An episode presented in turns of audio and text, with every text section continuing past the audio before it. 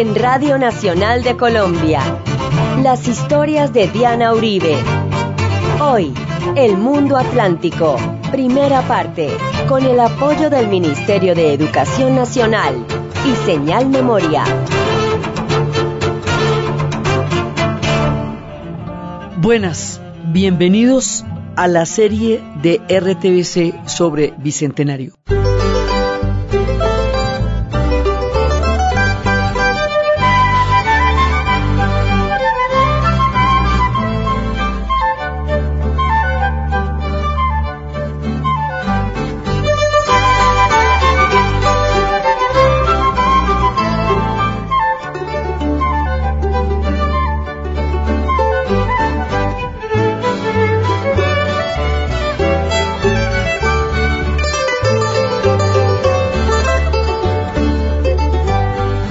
Vamos a hacer 12 especiales con motivo de los 200 años de la batalla de Boyacá, que es el hecho puntual que no, se reconoce como lo que nos da nacimiento a nosotros como Estado Nacional.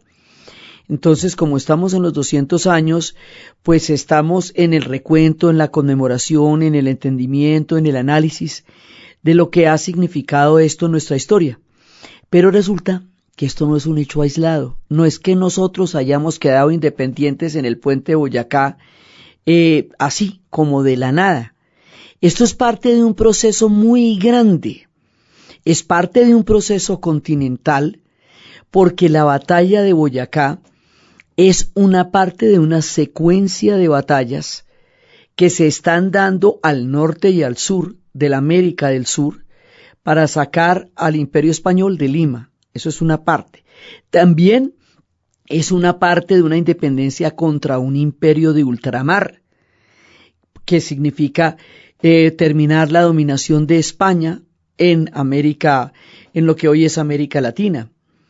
También es parte de un mundo atlántico, porque como vamos a ver, eh, las revoluciones se estaban dando a ambos lados del Atlántico. Es decir, esto es parte de un proceso muy grande.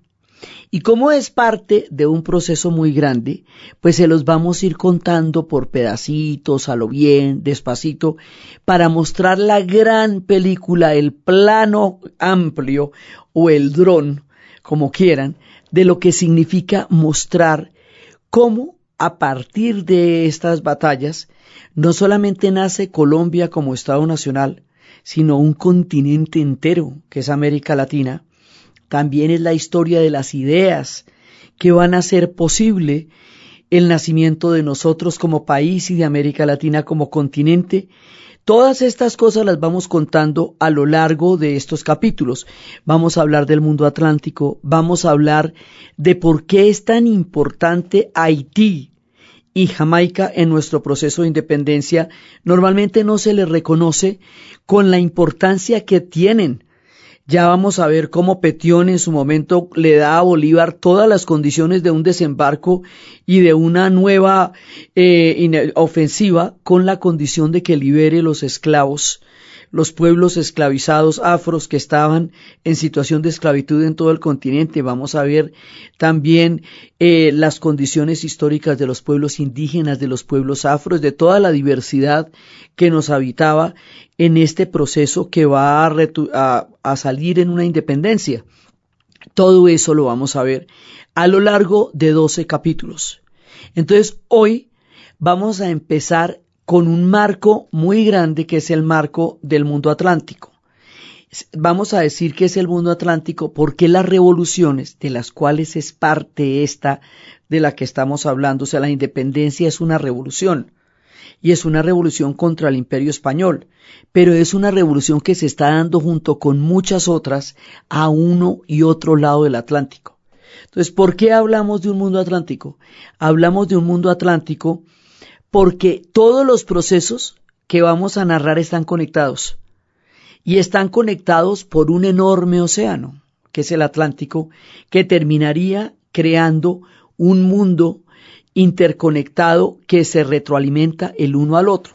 Entonces vamos a ver cómo es que surge ese mundo atlántico en el marco del cual vamos a empezar nuestro relato de todo lo que van a ser estos procesos de independencias, bicentenario, batalla de Boyacá, surgimiento de Colombia como Estado Nacional y surgimiento de América Latina como cultura, como civilización, como lengua, como geografía, como historia común, porque a la final, después de todo lo que recorremos, vamos a crear un nuevo continente diferente con una identidad propia que se va a llamar América Latina.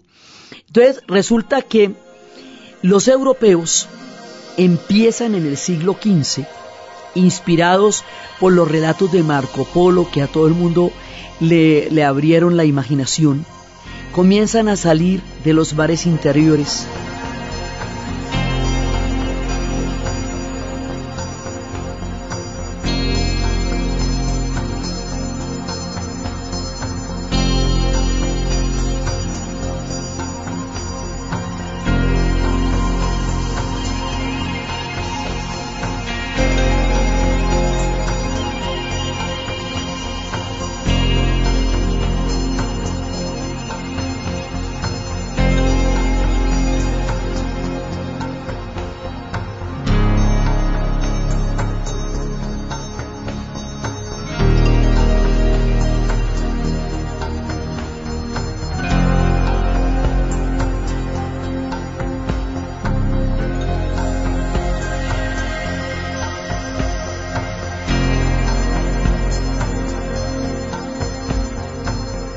Los mares interiores en esa época eran el Mediterráneo, el Mare Nostrum, que era, digamos, como el principal contacto de civilizaciones y que todo se había dado alrededor del Mediterráneo. Ya después, cuando empiecen los grandes descubrimientos, el Mediterráneo, tan famoso, se volverá un mar interior. Ese Mediterráneo del que nos habla Serrat. Cuerpo será camino, le daré verde a los pinos y amarillo a la genista. Cerca del mar, porque yo nací en el Mediterráneo. Nací en el Mediterráneo. Nací en el Mediterráneo.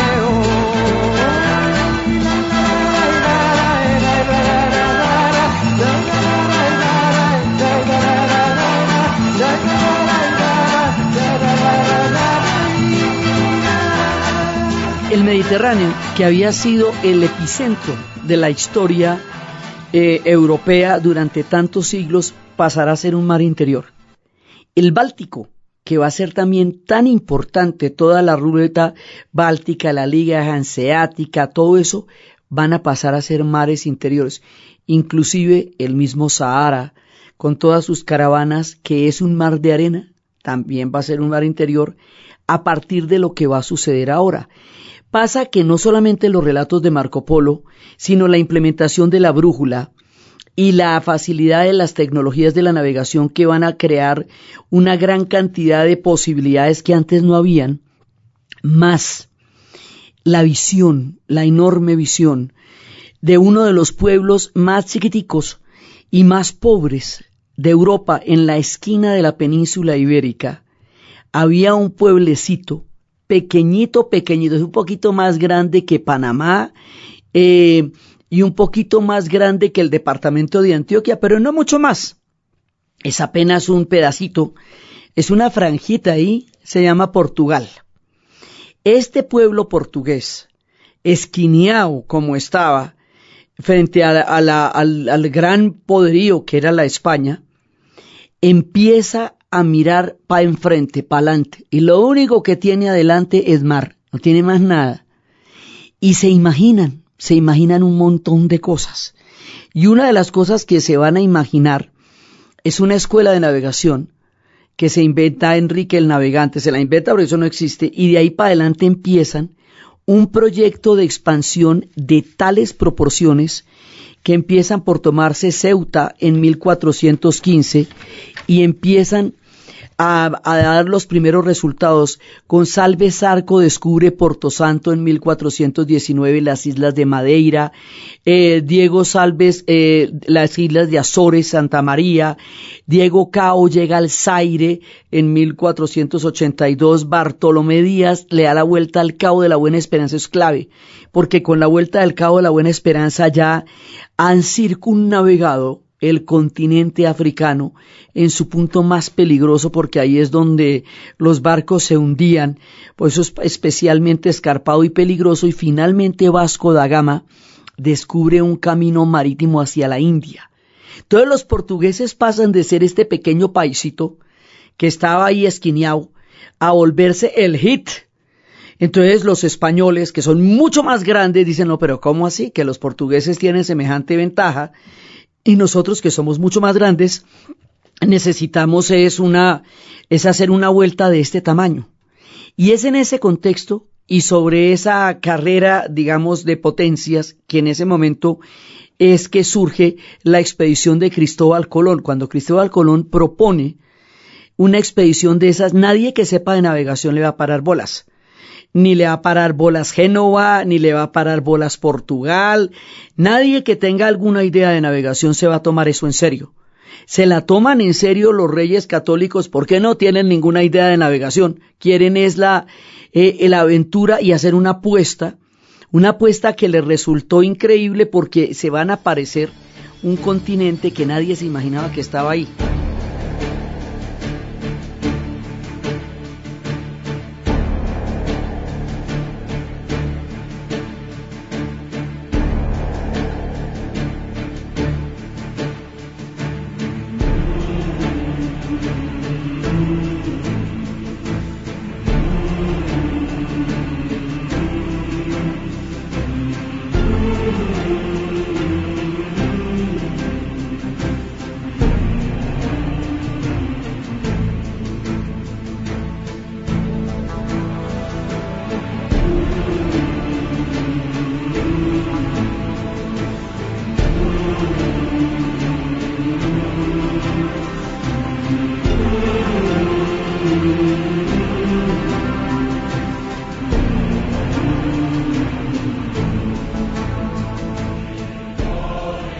Eso es lo que va a hacer que la apuesta tan arriesgada de Colón tenga sentido, porque la ruta, ellos decían, esa ruta por ahí no alcanzan, sencillamente se mueren en el intento, por eso nadie le paraba bolas. Pero pues la, la ruta alcanza por un factor desconocido. Hay una serie de elementos que van a configurar el nacimiento del mundo atlántico y este nacimiento va a transformar radicalmente la visión del mundo. Uno es el hecho de que los turcos otomanos habían bloqueado el Mediterráneo en toda esta, esta confrontación entre civilizaciones que va apareciendo en ese momento, lo cual hacía que ellos no pudieran atravesar por, por, las rutas que tradicionalmente habían hecho y fuera necesario hacer una circunnavegación por el continente africano, buscar otras rutas hacia la India. O sea, ese tapón hacía que fuera necesario encontrar otras maneras de abordar el mundo para llegar a los viejos destinos. Y eso es lo que van a hacer los portugueses.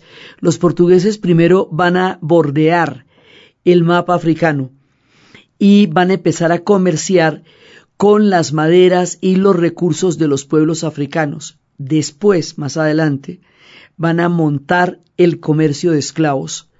Y ese comercio de esclavos, el comercio triangular, va a ser pues como el crimen mayor y lo que va a hacer es que al principio les entregaban los les entregaban a aquellas personas que habían sido esclavizadas dentro de los pueblos africanos porque existía la esclavitud como institución, pero luego se van a llevar a los mismos reyes y cuando se empiezan a llevar a los reyes ya es tarde, ya el comercio está montado. La esclavitud como institución ha existido en muchísimas culturas, la tenían desde los griegos, los romanos, los asirios, los persas, pero la diferencia del mundo atlántico y del comercio triangular es que este va a ser el único tipo de esclavitud en el cual a las personas se les desprovee de su carácter de seres humanos para convertirlos en mercancías, porque esto se da dentro del marco de la primera fase del capitalismo, es el capitalismo mercantil. Y a partir de ahí estas personas no van a ser seres deprivados de su libertad por deudas o por guerras, que era como antes se concebía la esclavitud en todos los diferentes imperios y civilizaciones donde existió este horror. Aquí ya no van a ser personas, van a ser mercancías. Y eso va a convertir a esta tragedia en un crimen, el hecho de desproveer a tantos seres humanos de la tierra de su carácter humano para servir a un negocio muy rentable, que fue el que se conoció como el comercio triangular. Entonces lo empiezan los portugueses, y luego se van a montar ahí los españoles, y luego se van a montar ahí los ingleses y los franceses y los holandeses y los daneses, el resto de los europeos, y van a explotar la población del continente africano, generando una gran tragedia y una gran influencia por todas partes. Entonces ahí teníamos ese mundo que nos va a conectar de una manera terrible a Europa con África. América como tal no estaba en los mapas, no se la imaginaban, no creían que estuviera ahí. El mapa era una O con una T, porque era el círculo de la superficie, pues el círculo de la Tierra, con una T en la mitad y arriba ponían Asia, al lado ponían Europa y al lado ponían África. Inclusive en, eh, en la historia de Alemania, en Berlín, se alcanzan a ver mapas que tienen la circunferencia de la Tierra, pero que no tienen el bloque del continente americano. Entonces, cuando aparece el continente americano, toda la estructura del mundo conocido va a cambiar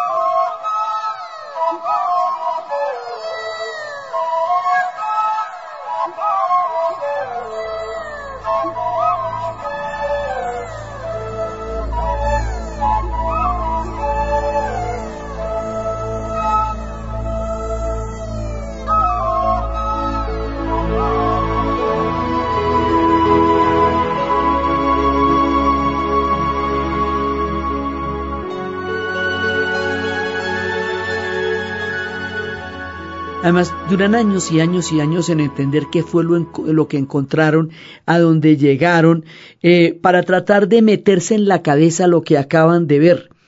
No contaban con América.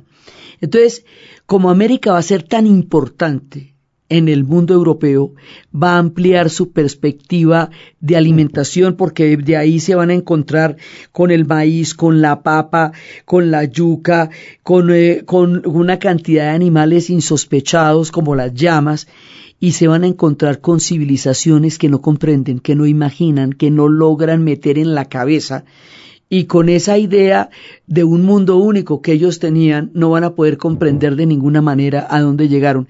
América les va a cambiar toda la perspectiva y todos los mapas, y este encuentro es lo que va a empezar a crear el mundo atlántico.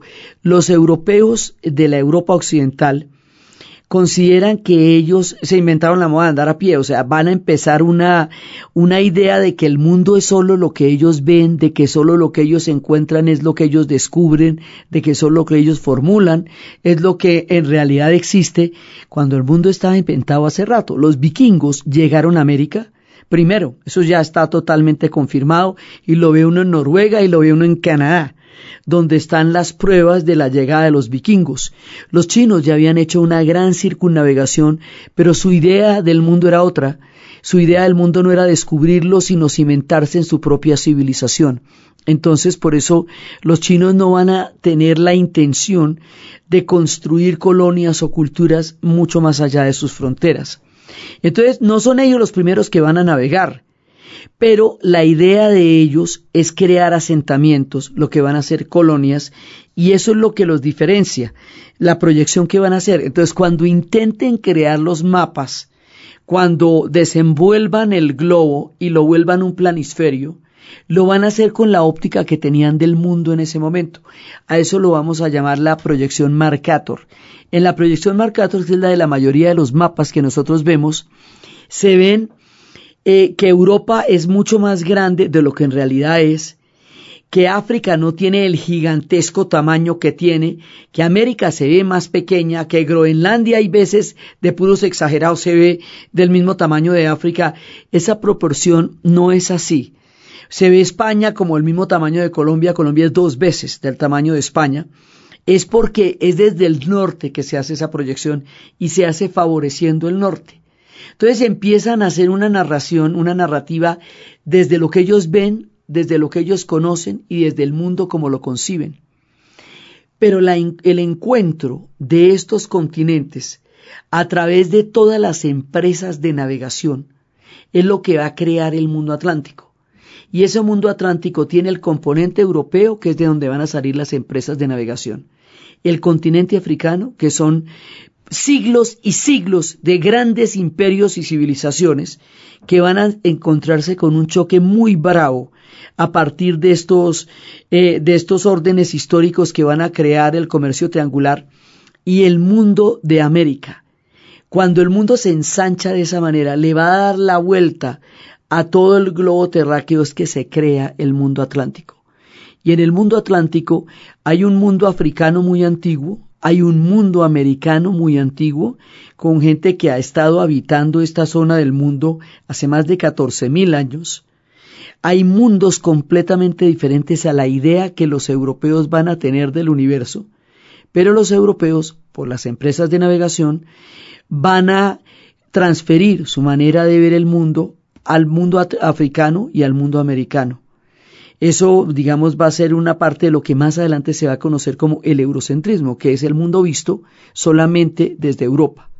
Pero todos estos conjuntos de pueblos y civilizaciones van a crear el mundo atlántico, que es el corazón del relato en el que estamos enfocados hoy, para entender todos los procesos que a uno y otro lado del océano se van a dar en los tiempos de las revoluciones y las independencias. Inclusive las utopías, todos los proyectos de esperanza y de un no lugar, de un lugar donde las cosas funcionen de una manera diferente, ese espíritu de, superación y de crear que, y de pensar en sociedades distintas, que significa la utopía para los europeos va a quedar en América. Hay una tesis del maestro Arciniegas que dice que todas las grandes utopías de Europa, que todos sus sueños, que todas sus esperanzas, eran posibles en América y muchas de ellas llegaron a realizarse en América. Éramos también parte de su sueño cuando logramos ser en alguna medida parte de su imaginación. Esto lleva a España, junto con Portugal, Francia y más adelante Inglaterra y Holanda, a construir lo que se llama el mundo atlántico. Es decir, una serie de países europeos van a crear imperios alrededor del mundo atlántico porque van a tener colonias, un sistema de colonias al otro lado. Entonces eso va a hacer que los portugueses vayan a llegar al Brasil, que los españoles van a llegar a la América del Sur y el América Central. Y esto va a crear un mundo mucho más amplio. Es como si uno amplía la visión de donde estábamos parados y se vuelve una cosa muchísimo más, eh, más global. Ahora, esto tiene historias de sufrimiento terrible porque ahí es que surge el tráfico de esclavos que es eh, el crimen histórico más terrible contra las comunidades africanas que se ha hecho, ¿sí? Eso también, el comercio triangular, que es como se le conoce, sucedía a ambos lados del Atlántico. Y eso se va a hacer alrededor de las plantaciones de azúcar. También va a haber toda una, digamos, por ahí va a aparecer el comercio, las ideas, todo esto, el mundo atlántico va a ser una ruta histórica, comercial, política, en todo sentido. Por eso en el mundo atlántico es donde nosotros vamos a situar nuestro relato. Entonces, esto se va a volver muy importante a partir del comercio del azúcar. El azúcar es lo que va a hacer, el azúcar que hoy día les parece que, da diabetes, que es adictivo, de todo lo que tú quieras, en esa época era la esquina del movimiento. El azúcar era lo que determinaba en una gran medida todo el comercio transatlántico, como no lo dice Eddie Palmieri.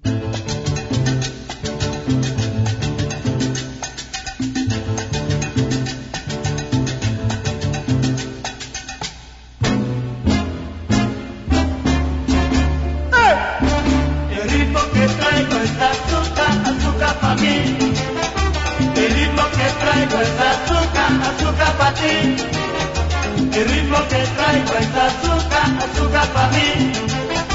El azúcar, azúcar. ¿Por qué el azúcar? ¿Por qué el azúcar se necesitaba para el café? El café que esto ya a partir del siglo XVIII el café lo van a incorporar los europeos, venía de los turcos otomanos cuando lo conocieron, pero en realidad venía de Etiopía, había tenido un recorrido histórico muy largo y en una derrota de los turcos dejan una cantidad de sacos de café, los austriacos toman ese café, lo refinan, empiezan a hacer una cantidad de cafecitos alrededor de los cuales tomaban la bebida y eso va a dar lugar a una gran cantidad de flujo de ideas. Ese café es el que va a requerir azúcar, toda y una gran cantidad de bebidas de la época, mermeladas, conservas. El azúcar va a ser una, un commodity, como diríamos hoy día, alimentario de, de gran importancia y eso es lo que le va a dar al azúcar el ser una, una capacidad próspera tan grande para generar enormes fortunas. Entonces, este café del que nos habla también Palmieri es el que va a ser tan próspero y tan importante el comercio del azúcar en la época.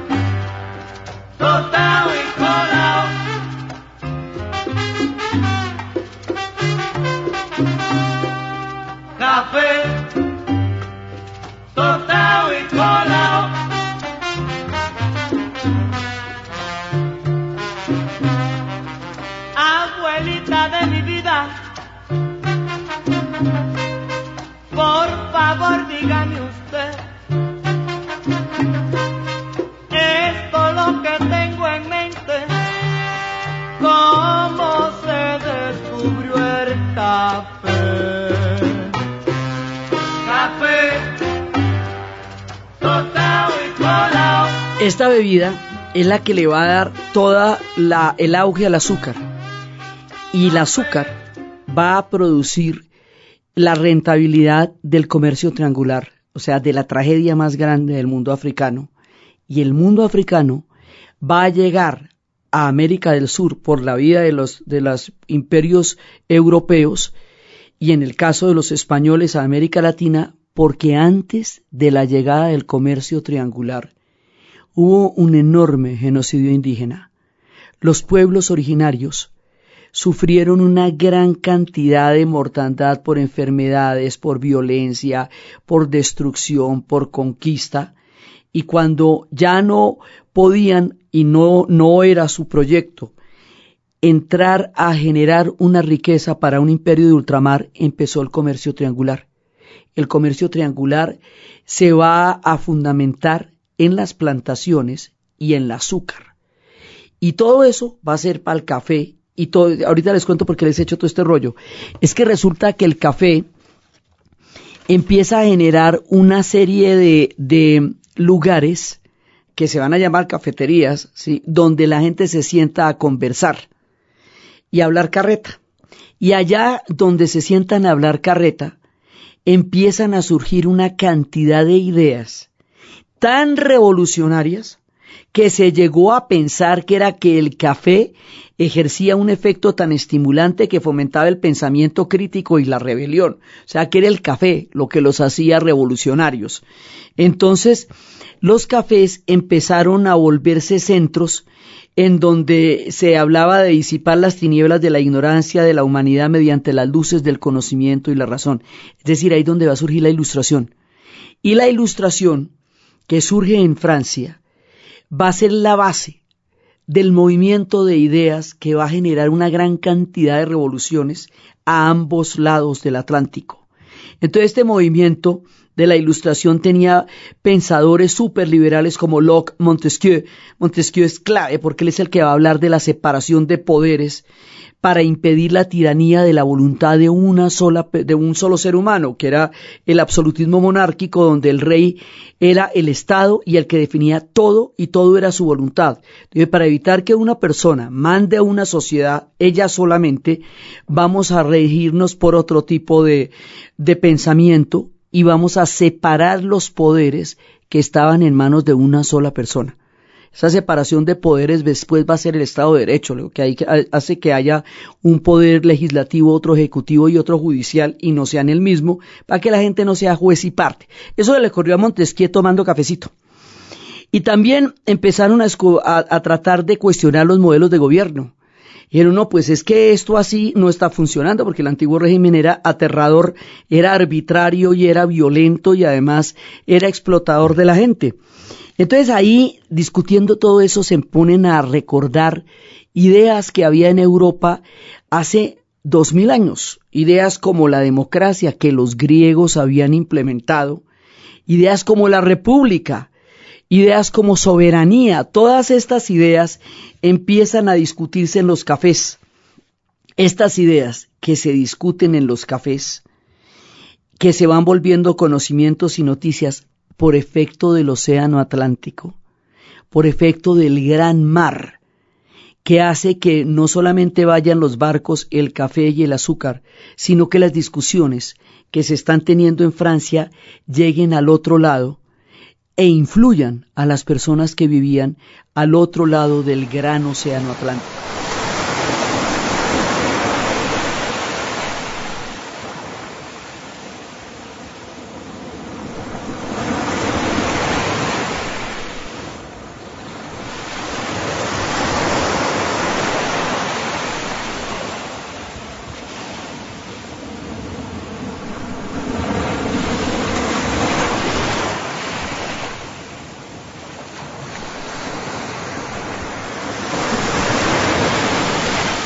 Nosotros, con el desarrollo de la aviación, con el desarrollo de las carreteras y de los trenes y de todo el transporte aéreo y terrestre, pensamos en el océano hoy como un obstáculo que nos separa, como el charco al otro lado del charco o a ambos lados del charco.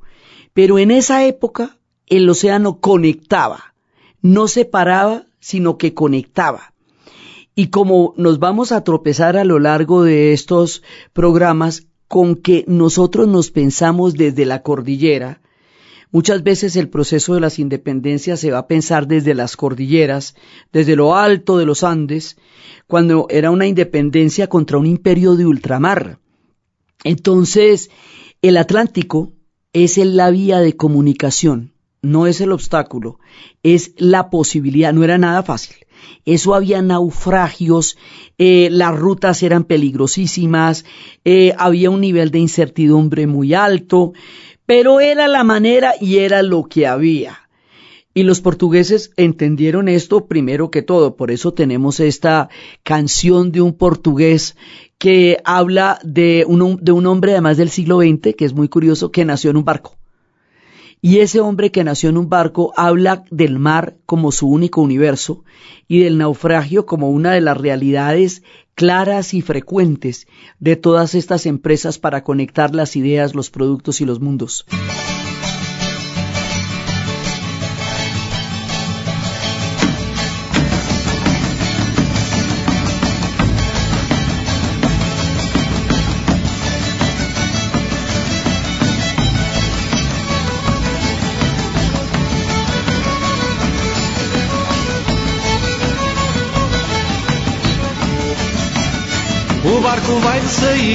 Adeus ao da alfama. Se agora vou de partida, levo-te comigo ao cana verde. Lembra-te de mim, ó oh meu amor. Lembra-te de mim nesta aventura, para lá da loucura, para lá do Equador. Ah, mas que ingrata aventura, bem me posso queixar da pátria há pouca fartura, cheia de mágoas a quebra-mar, com tantos perigos à minha vida. Tantos medos e sobressaltos que eu já vou aos saltos, eu vou de fugida, sem contar essa história escondida por servir de criada essa senhora. Serviu-se ela também tão sedutora. Foi pecado, e foi pecado, sim senhor. Que vida boa era de Lisboa. Este mar que define a los portugueses, que los hace sentir como ellos se hablan de sí mismos, mi tierra de agua, es este mar el que va conectando todo. Entonces, de la misma manera que las ideas se fueron discutiendo en Francia, a través del Océano Atlántico, van a llegar a las 13 colonias. Es decir, lo que en ese momento eran las 13 colonias británicas en territorio de Norteamérica. Ahí en las 13 colonias la gente está bastante aburrida porque Inglaterra está metida en un montón de guerras. En una guerra se metió contra los franceses por el dominio del Canadá. Y esa fue la guerra que llaman Franco-India, que hacía parte de una guerra más grande que era la Guerra de los Siete Años. Y tiene una parte en que se enfrentan contra los franceses y una serie de grupos indígenas que apoyaron a los franceses contra Inglaterra. Esa guerra la ganaría Inglaterra. Pero la ganó pidiendo una gran cantidad de impuestos para poderla pelear. Inglaterra estaba en guerra con todo el mundo montando el imperio y los que estaban pagando ese imperio pues eran las trece colonias entre otros.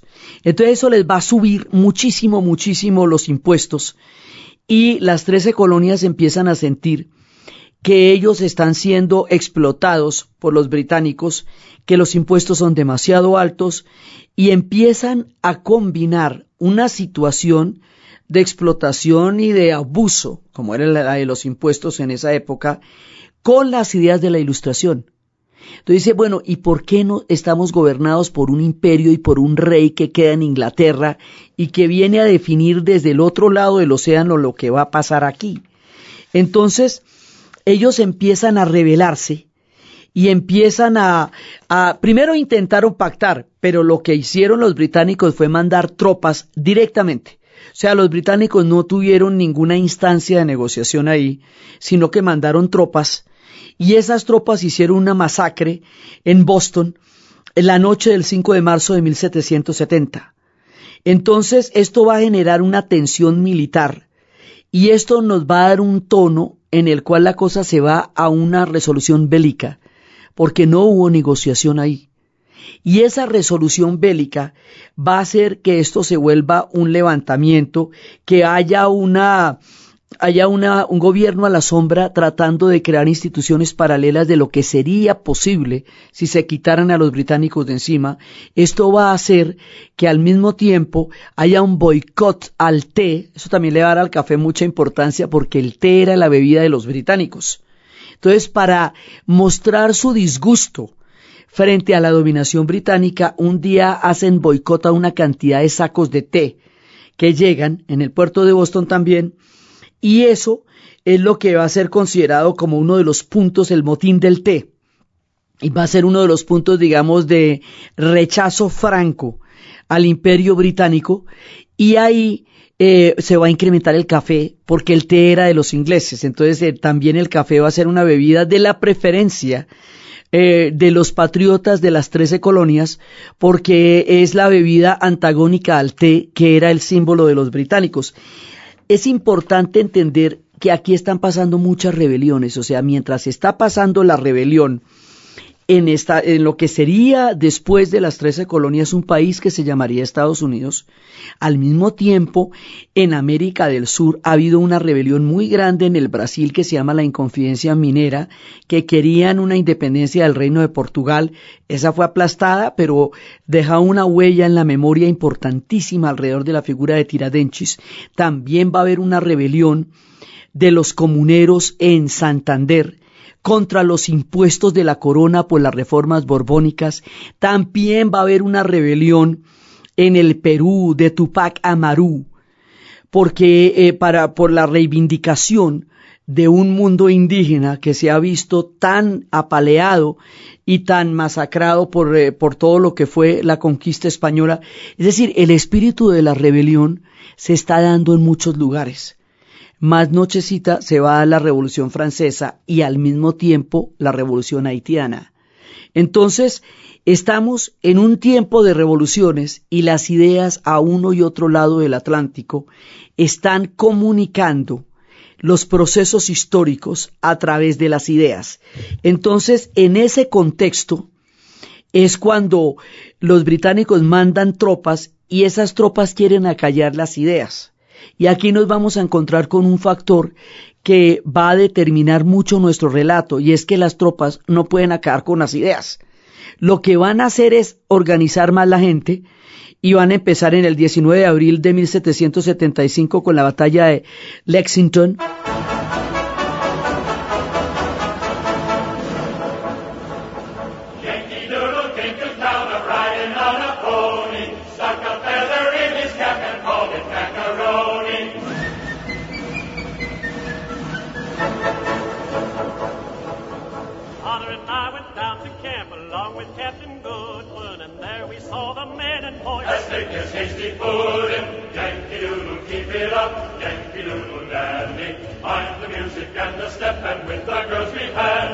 Y después, el 4 de julio de 1776, es el día que declaran el acta de independencia.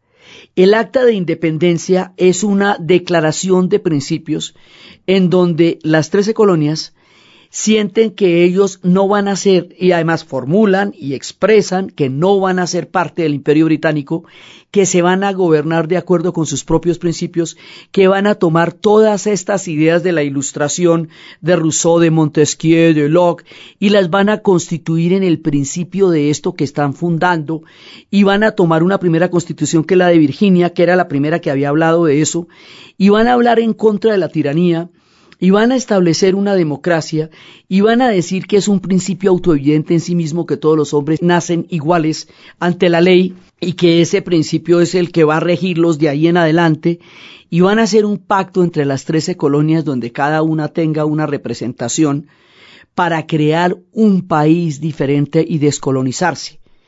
En ese momento y con ese pacto, eso todavía es peligrosísimo, porque todavía esto no tiene la fuerza de ley, sino de decisión. Eso se va a tener que pelear todavía. Y ahí es cuando empiezan a firmar.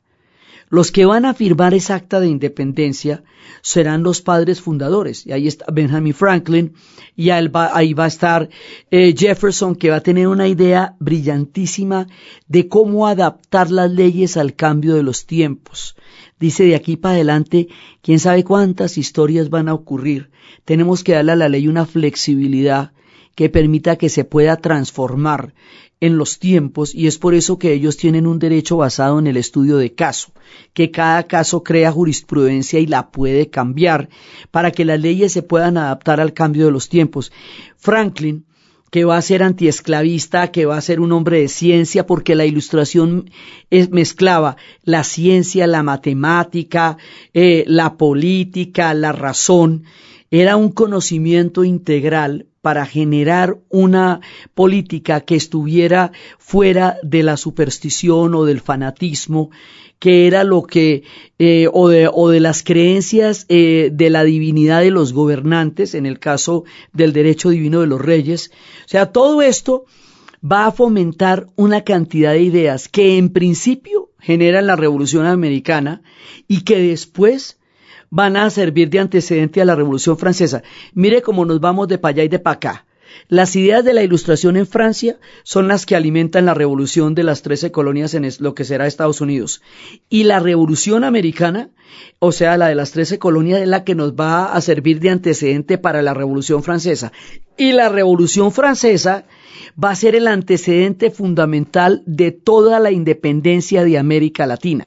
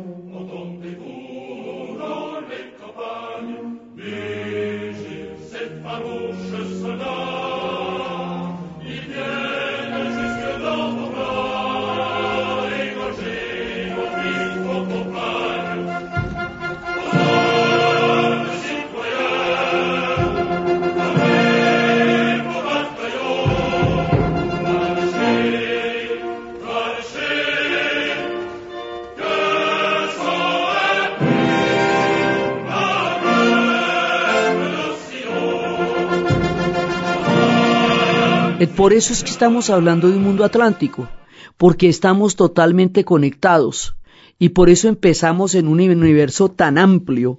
Entonces, así los Estados Unidos se forman y empiezan, digamos, con todas estas historias de John Adams, de Payne, que fueron eh, parte de lo que va a crear esta idea de soberanía que habla de nosotros, el pueblo, we the people, y ahí se montan sobre unas ideas que todavía lo rigen y que van a ejercer una influencia muy poderosa en todo el proceso que viene de aquí en adelante. Se confía en la garantía de libertad individual y de la personalidad de los Estados miembros, en la separación de poderes, entendida como una separación que se garantiza por un equilibrio institucional. Ellos lo llaman check and balance, que los poderes se vigilen los unos a los otros y que de esa manera se mantengan en equilibrio. Los puntos esenciales de esta unión son el federalismo, el presidencialismo, las dos cámaras y un sistema judicial basado en jueces independientes. Esta es la formulación del Estado de Derecho y hoy día lo rige a ellos. Los franceses harán lo suyo, pero no serán federales serán unitarios o serán centralistas. Y este debate del federalismo y el centralismo nace de la creación de los Estados Unidos y de la Revolución Francesa, y ese debate nosotros lo vamos a tener con una fuerza muy brava, tanto en Colombia como en América Latina. Y la conformación de los Estados Unidos habla de una unión. Cada uno de los estados, o sea, las colonias se van a volver estados, y esos estados se van a volver una nación acerca de unas, de un, basado en una serie de pactos que van a crear una unidad de país. Esa unidad de país va a ser lo que en el futuro van a ser los Estados Unidos. Ahí tenemos un detalle que queda entre el tintero, y es que muchos de los que contribuyeron a esta, a esta unión van a ser esclavistas y no van a dejar de lado la esclavitud para participar en la unión de este nuevo país. Y no se les va a exigir eso. porque si se les exige no participarían en la unión de este nuevo país, que es particularmente el caso del sur de los Estados Unidos? Entonces, esta unión que habla de la libertad, que habla de la soberanía, que habla de la democracia, que habla del derecho de los hombres que nacen iguales ante la ley, no se aplica para las comunidades afro, que van a quedar en situación de esclavitud aún en esta nueva nación que se basa en la idea de la libertad. Eso más adelante va a generar una eterna cantidad de problemas desde la guerra de secesión hasta los sistemas de segregación racial, hasta la situación desventajosa que aún hoy día los descendientes de África tienen en los Estados Unidos porque a la hora de fundar los Estados Unidos y la nación de la independencia y de la libertad no se tiene en cuenta a las comunidades afro como sujetos de libertad y de independencia. Eso también nos va a llevar más adelante a entender por qué se van a formar los reinos de Haití. O sea, eso es un patrón histórico que vamos a tener en cuenta en todo nuestro relato porque también es parte de ahí. Entonces, el asunto es que se ponen de acuerdo para la foto. Deciden firmar un acta se quitan a los ingleses de encima, se declaran un país, se declaran una unión y forman un territorio totalmente nuevo, un estado, un conjunto de estados, que es un conjunto de estados que se va a llamar Estados Unidos porque es lo que pasa, se unen un poco de estados para formar una nación. Se va a ser el antecedente inmediato de la otra gigantesca revolución que se va a formar al otro lado del Atlántico, y que va a ser como la madre de las revoluciones, porque esa es la que va a cambiar el orden establecido con el que Europa se había regido por siglos. El antiguo régimen, el Estado absolutista, la idea de que el rey era el Estado en sí mismo, todo eso lo va a sacudir hasta los cimientos la Revolución Francesa. ¿Y cómo les cuento la Revolución Francesa? Va a ser la guía, la luz, eh, la, digamos, la propuesta política alrededor de la cual Bolívar Eugenio Espejo, eh, Francisco de Miranda, eh, Nariño, todos ellos van a crear un proyecto de independencia a este lado del charco, que más adelante va a ser América Latina. Entonces, esta historia la empezamos aquí. Estamos en el océano. Estamos comunicando todas las revoluciones. Y luego nos vamos a ver cómo esta historia va a afectar directamente todo lo que nosotros habíamos vivido hasta entonces y nos va a dar las condiciones para crear un continente, una diversidad, una serie de estados. Sin entender estos antecedentes no entendemos cómo es que vamos a llegar al puente de la batalla de Boyacá.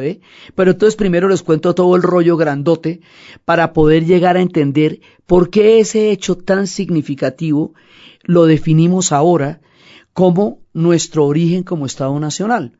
Entonces, con esto terminamos nuestro primer capítulo.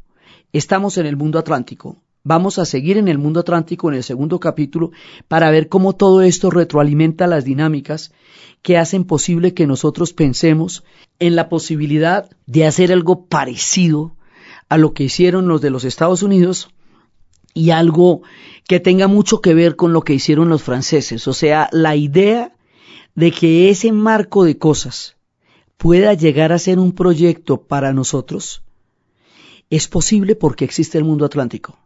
Es posible porque todas esas ideas se han retroalimentado. Esas ideas se van a volver actos, esos actos se van a volver procesos y esos procesos se van a volver naciones. Es la fuerza de las ideas y la conexión del Atlántico lo que hace posible que en ese contexto podamos nacer nosotros como Estado Nacional y América Latina como continente. Entonces, desde la formación del mundo atlántico, desde los viajes de Marco Polo, la brújula, los sextantes, el gran océano, Enrique el Navegante, los españoles, los imperios, las ideas, el café, el azúcar, el viaje de las ideas de la ilustración a la creación de las trece colonias y todo lo que está pasando en este tiempo revolucionario del siglo XVIII, donde las ideas están cambiando la manera de ver el mundo, donde hablaremos de democracias, donde hablaremos de naciones y de libertades, en la narración y dirección Diana Uribe. Y para ustedes, feliz día. Este programa fue grabado en los estudios de RTBC, con la producción de Jaime González y con el trabajo en contenidos y en equipo de Arturo Jiménez del podcast dianauribe.fm.